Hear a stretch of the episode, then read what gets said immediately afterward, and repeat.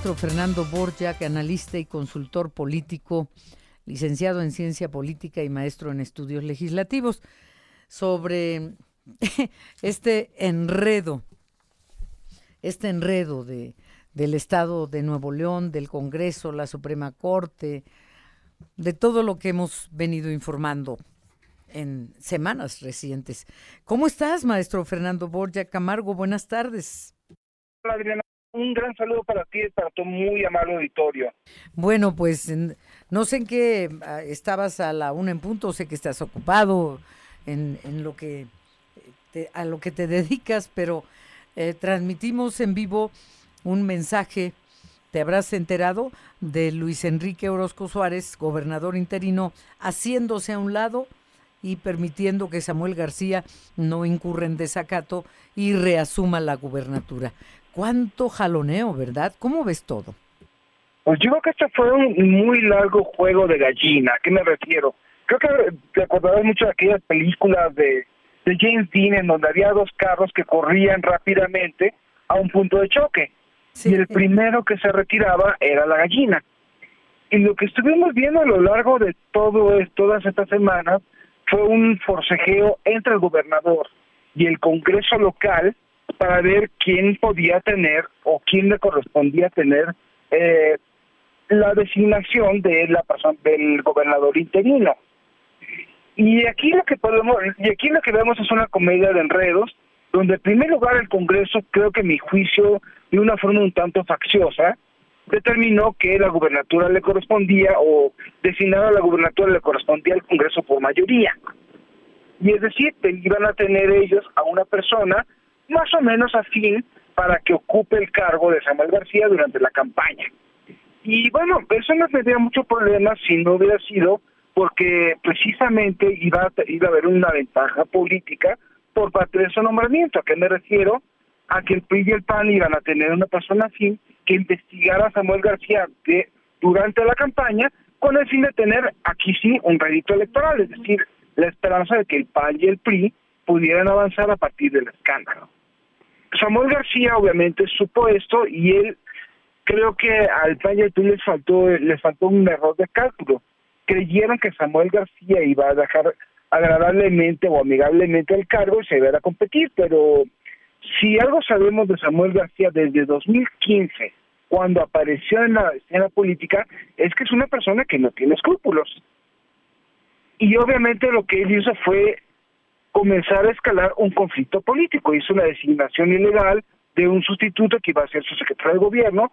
El Congreso obviamente puede tener la razón jurídica, pero se metió en un problema político. Y de todo este forcejeo al gobernador no le alcanzó doblegar el Congreso, pero sí le está, pero sí le alcanzó para escalar un conflicto que estamos en desacato, es impropio, debía haber el Congreso del Estado de Nuevo León haber haber sesionado de inmediato para resolver esto y sin un acuerdo parlamentario propio se está el propio gobernador interino se está haciendo un lado y estamos viendo que obviamente fue un juego político que se está resolviendo por maneras políticas. A ver, pero en un juego alguien pierde y alguien gana. ¿Y quién en este caso? En este caso yo creo que el gobernador, por una razón, se tuvo que recurrir a una decisión que pasa por encima de los procedimientos parlamentarios, en donde en la gallina fue el gobernador sustituto. Es decir, estamos hablando que eh, era imposible, eh, si lo vemos de una forma muy realista, que el, que el Congreso pudiera instrumentar sanciones contra Samuel García. ¿Qué iban a hacer? Destituirlo, inhabilitarlo, hacerle juicio político. Eso indicaría un, una, una, jugada muy en las dimensiones de aquel desafuero que le hicieron a López Obrador en 2005. Y eso sería favorecerlo todavía más. Yo creo que si bien el Congreso local ganó al bajar a Samuel García de la contienda presidencial, perdió realmente una jugada que va a ser utilizada mediáticamente por el gobernador a su favor. Pero no se puede también interpretar la actitud de Luis Enrique Orozco, el interino, como prudente más que como gallina. Es prudente, Pero si ya estamos hablando de un conflicto político, mm. obviamente estamos hablando que ya Samuel García lleva por lo menos del, del sábado para acá hablando de la corrupción de la clase política, llevamos que lleva varios días haciendo esto, y yo creo que no es tanto el gobernador interino, estamos hablando también de la maquinaria política que obviamente impulsó la decisión del gobernador interino. Creo que bajo este esquema sí puede haber sido prudente, pero fue usado por otros grupos para hacer un, ser un aliento de golpeteo en realidad. Ya. El caso es que ya también Samuel García, podríamos decir, en el Congreso neoleonés ganó, pero en el lucimiento como candidato a la presidencia, eh, en, el acomodo que se le había dado para restarle votos a Xochitl, pues ya no. Es un revés, pero, eh, pero, pero tiene 35 años, es un revés temporal. Realmente va a ser un problema para el MC tener una candidatura atractiva y yo no veo de por dónde la van a sacar. Pero también veamos una, también veamos esto, es un revés temporal y obviamente hay un problema muy grave para, movimiento. el PAN en, en Nuevo León. ¿Y, para Movimiento Ciudadano, Fernando? Para todos. Movimiento Ciudadano tiene un reto enorme.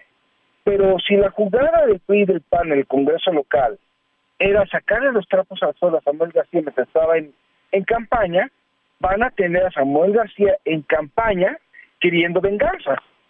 Y creo que eso es una cosa que tampoco previeron los diputados neoloneses a la hora de hacer su movimiento. Movimiento Ciudadano vamos a ver en las próximas horas a quién lanzan, qué apuesta comunicativa van a tener, van a buscar a alguien disruptivo, van a buscar a alguien que sea simbólico, qué van a hacer. creo que ese es un problema que tiene muy grave, por una parte.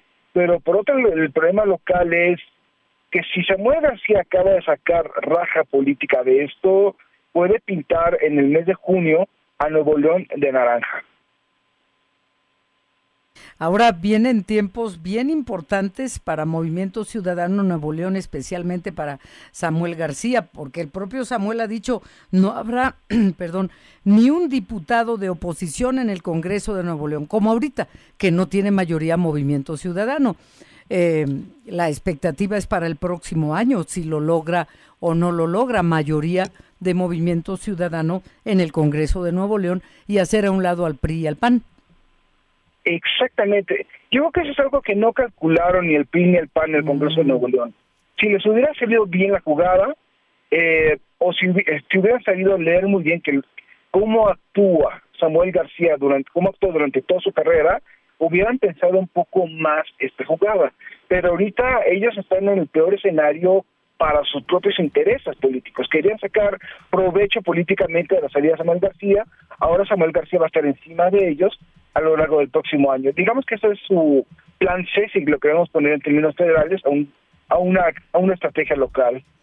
Pues qué interesante se puso todo, aún con este jalonea, jaloneo que, que ya hemos venido eh, transmitiendo al auditorio y que se cierra un capítulo. Se va el interino, regresa Samuel, pero viene otra etapa de este, de este juego frontal entre el Congreso de Nuevo León y el propio Samuel García, que tendrá que hacer super campaña para el próximo año tener mayoría en el Congreso. Pero no sé si escuchaste ya para despedirnos, a menos que quieras agregar algo. En el mensaje que acaba de dirigir Luis Enrique Orozco Suárez, dijo que en las horas que fue gobernador interino que hizo algunos recorridos, vio en situaciones deplorables algunos municipios.